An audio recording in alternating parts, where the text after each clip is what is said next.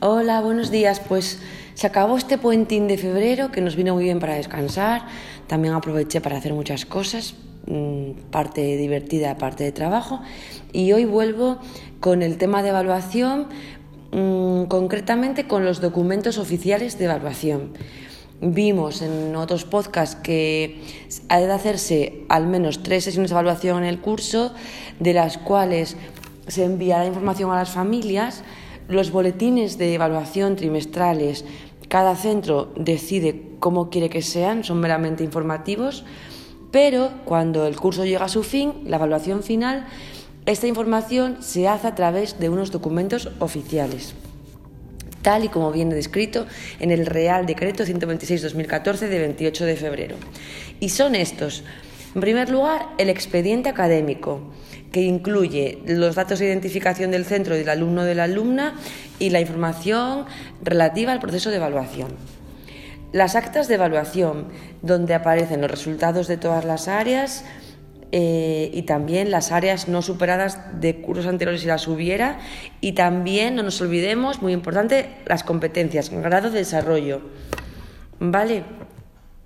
Y por último, también aparecen en este expediente las decisiones de promoción o no promoción de curso o, si es de infantil o de sexto, de etapa.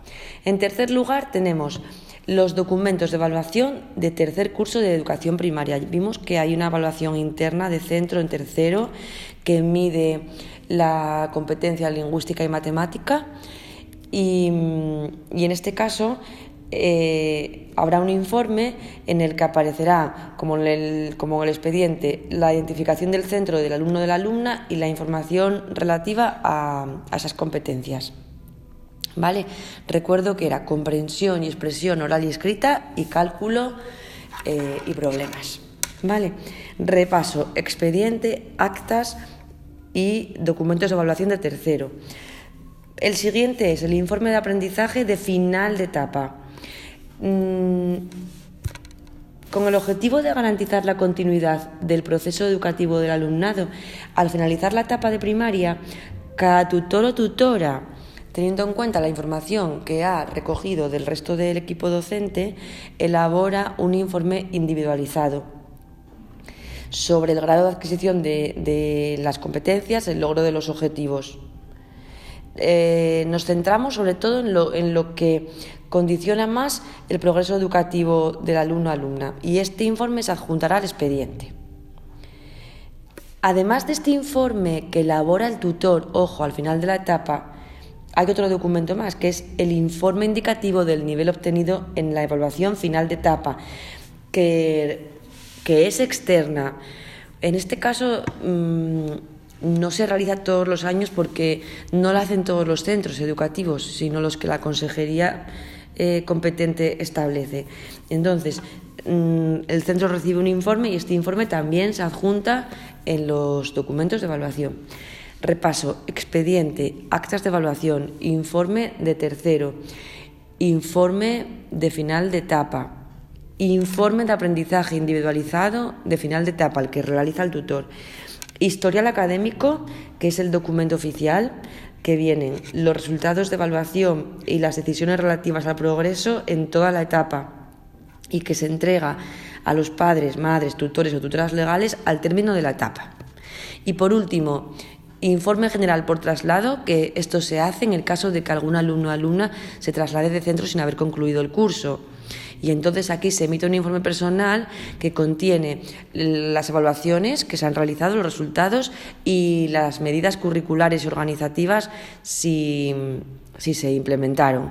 Refuerzo, apoyo, adaptaciones curriculares realizadas, ampliación curricular o enriquecimiento curricular.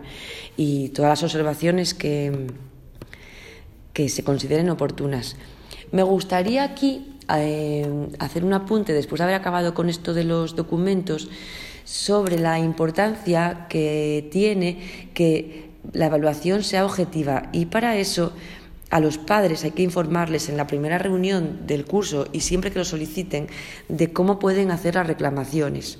Han de hacerla en los dos días posteriores a recibir la información y, bueno, se puede reclamar por diferentes cosas, ¿vale? Eh, sobre todo por la incoherencia entre contenidos, criterios, eh, sobre todo esto eh, entre los, los, que tenemos en las directrices generales sobre promoción y criterios de evaluación y también lo que se hay programado en la unidad didáctica, la programación didáctica, perdón, y lo que se evalúa. Entonces, si hay, hay incoherencia, los padres pueden reclamar y también hay que recordar que tienen derecho a poder ver todas las pruebas de evaluación. ¿Vale? Y con esto lo dejo. Repaso, expediente, actas, informe de tercero, informe de sexto, informe individualizado de final de etapa realizado por tutores o tutoras, historial académico y el de traslado, informe personal por traslado. Y con esto me despido. Que tengáis un día genial.